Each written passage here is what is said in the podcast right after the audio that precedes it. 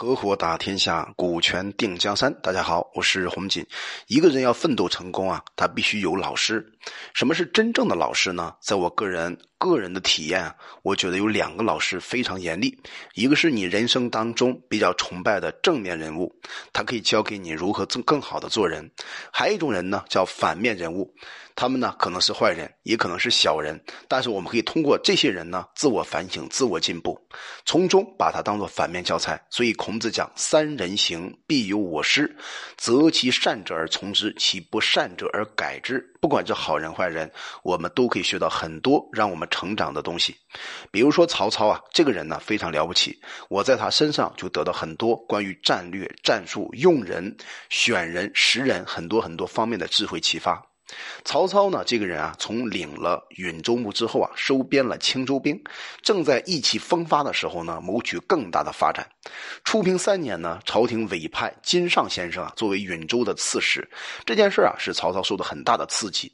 他那里他哪里能容得自己啊，好不容易得到的战胜利的成果呢，被别人所占有呢？所以因而呢，就派了清兵直接打击金尚。而且在路途当中啊，来半路截击，导致金尚先生呢抱头鼠窜，投奔了袁绍先生。所以朝廷派人呢来做允州牧，促使曹操加紧实现在谋划当中两个非常重要的大事。第一个呢，必须得到朝廷的正式的册命，进而呢去西迎皇帝。当时的汉献帝奉天子啊以令不臣，这是最重要的一个核心策略。第二个方面呢，就是中原逐鹿，以武力的方式啊来得到天下。这时候，其实我们认真的分析一下，你看啊，这个各路诸侯都在想方设法、积极筹备自己的势力。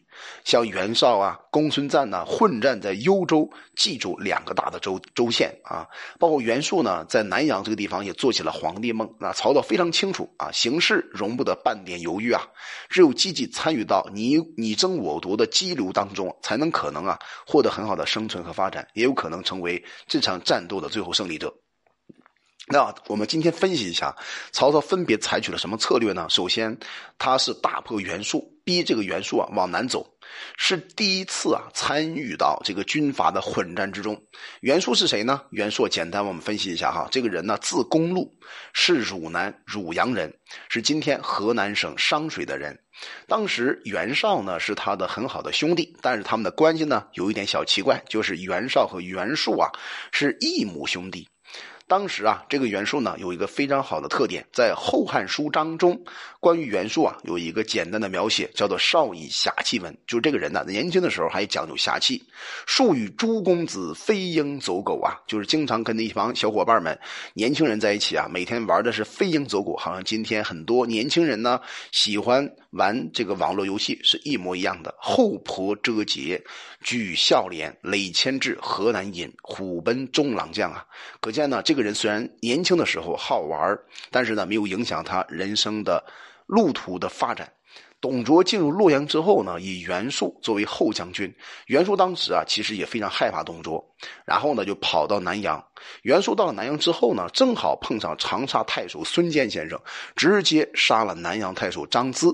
那孙坚呢，就投靠了袁术。从中我们可以看出来，当时的孙坚的势力啊，没有办法跟袁术比较。也就是孙坚死了以后呢，我们看到他的儿子孙策直接在袁术的帐下为他所用，这也是因为有历史的渊源的。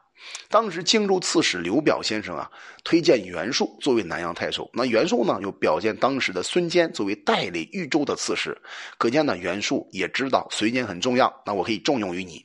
后来袁术呢，离开了洛阳，到南阳不久啊，就开始做起皇帝梦来了。所以，一个人要失败的话，一定是先被这个所谓的欲望所这个啊冲昏头脑，然后呢犯了大头症，最后呢一步步把自己逼到了死亡的界限。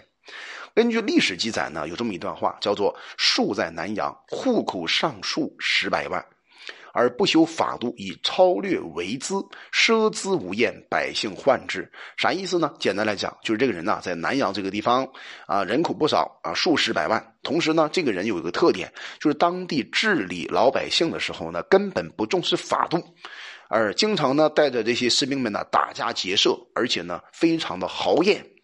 非常的豪横，老百姓呢特别担心，也很讨厌他。但是袁术有个特点，非常相信谶语。什么是谶语呢？就是通过预言的方法呢，来预示未来整体的发展，而且非常迷信这个谶语。小的时候呢，曾经见过一个谶语，这个也话是这么讲的，叫“代汉者当屠高”，啥意思啊？就是从自从啊以明数字和公路之字以来，屠的话呢是屠的意思啊，所以它的名字正好跟这个谶书是相配的。同时呢，又以自己原是出自以陈，就是舜的后代嘛，当代土德以黄代赤。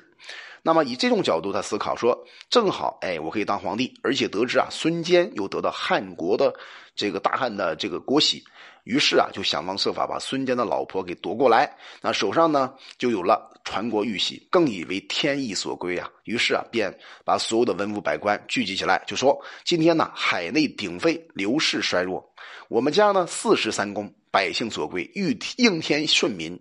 那你们有什么想法呢？那这个说话说完之后呢，就是他想听一听大家，我袁术想做皇帝，但是呢，暂时可能不具备啊做皇帝的条件。于是呢，大家呢都给他反馈说：“哎，你当皇帝暂时不行啊，条件不具备啊。”所以呢，有的人在讲话，有的人呢是给他泼了一点冷水。但是啊，这个皇帝梦没有立刻付诸实现。不管是袁绍还是袁术，他们之间虽然是兄弟，但是矛盾非常深刻。最早的时候啊，袁绍想立刘虞为皇帝，但是呢，在历史当中有一个记载，叫“树号放纵，但立长君，托以公义不肯同，积此系，遂成各外交党员以相图谋。”简单来说啊，他是不同意袁绍立刘虞为帝的，而且呢，私下里跟很多不同的人呢去结合起来，想共同打击袁绍。所以我们可以看出来，袁绍也好，袁术也好，他们之间的感情和关系还是不大好的。当时呢，曹操在力量上感不强的时候呢，毫不犹豫的先站在袁绍这一边，因为他感觉啊，袁绍也好，袁术也好，这样比较而言，袁绍相对要比袁术还好一些。其实啊，简单来讲呢，这是曹操当时基于一种重大的全局战略考虑，也就是说，少少树敌，多多的发展，打掉一个再谋取一个，就是远近进攻之策。虽然我现在啊投靠袁绍，我是希望大树之下好乘凉，我通过袁绍的力量呢来消灭袁术，之后呢我再把自己长大。这是袁，这是曹操当时整体的一个战略。在初平四年的时候呀，曹操他的军队啊驻扎在今天山东省金县。哎，当时呢，袁术啊就派这个孙坚攻刘表的时候啊，结果打败了。那孙坚呢，在这场战争当中死掉了。袁术啊被刘表所逼，引军呢北入到陈留，屯在今天河南省金县。这个时候呢，黑山贼还有匈奴啊，于罗、于夫罗也归附了这个袁术，势力啊非常强大。袁术呢在南面也实力大，想转向北面发展，所以在陈留郡还有蜀县封丘啊，均是允州刺史部的管辖范围。那袁术呢进驻这个地方以后，就是直接侵犯了曹操的领地，而且呢从封丘到曹操的大本营啊鄄城。不是太远，以这种态势呢，当然是曹操不能容忍的。于是啊，曹操马上带着兵啊，直接出击。首战的地点呢，就选在今天河南省长垣西南。在这场战争之中，直接败了袁术，进而包围整个封丘。袁术呢，退保到今天河南省淇县。那最后没有打败过这个曹操，然后呢，又跑。跑到哪儿去了呢？河南省睢县这个地方，后来又跑到了今天河南省金县。在曹操呢，这个人呢得寸进尺，穷追不舍，直接打败了袁术整个的军队。袁术呢，在着急的情况下，直接就喷到了当时的九江，那是今天的安徽省寿县。袁术在这场战战争当中，虽然兵败了，但是野心不死啊。还是抱着侥幸的机会，所以九江郡当时啊，这个归扬州刺史不管，所以袁术呢趁其不备啊，直接刺杀了当时陈温。啊，这个刺史陈温直接领了扬州刺史，整等于说我占了个地盘又兼称到徐州伯，所以把当时的扬州和徐州这两块地盘呢，他抓在手里边，所以他的意思很简单嘛，就是表明这个时候的扬州、刺州啊，还有徐州啊，两个刺史的都是他的天下。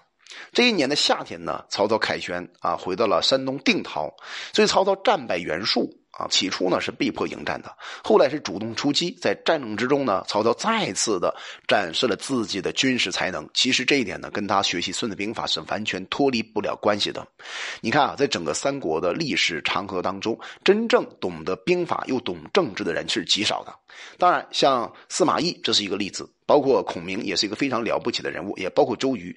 你像曹操啊，这个人啊，文韬武略，不管政治才能还是军事才能，都相当了不起。其实，在那个时代啊，是很难得的一个人物。因此啊，这次打败了袁术之后呢，就长驱近百余公里啊，围歼袁术前头部队啊，这个就是于匡亭，继而呢，又围了当时袁术本部于丰丘。那到后来呢，追敌到这个灌水城这块啊，最后导致啊，这个袁术没有办法立足，所以啊，以这种方法，最后呢，导致袁术整个作战里边呢，兵败如山倒。曹操在军事行动当中啊，迅速形成没有办法阻挡的态势，袁术啊，没有办法打不过人家曹操，只能一次一步一步的败下来。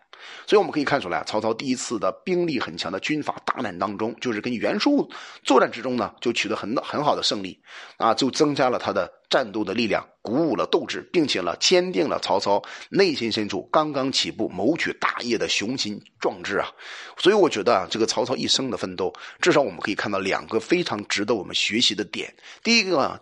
就是曹操，他能够自我学习、自我修炼、自我有一个奋斗的信念，不畏强敌。第二个呢，他有策略的选择韬光养晦，并且呢，在袁绍的这个部下呢，呃，先至少暂时呢遮掩自己的锋芒，然后找到机会去打击袁术。这种做法，其实在当下的社会当中，不管商业商还是这种。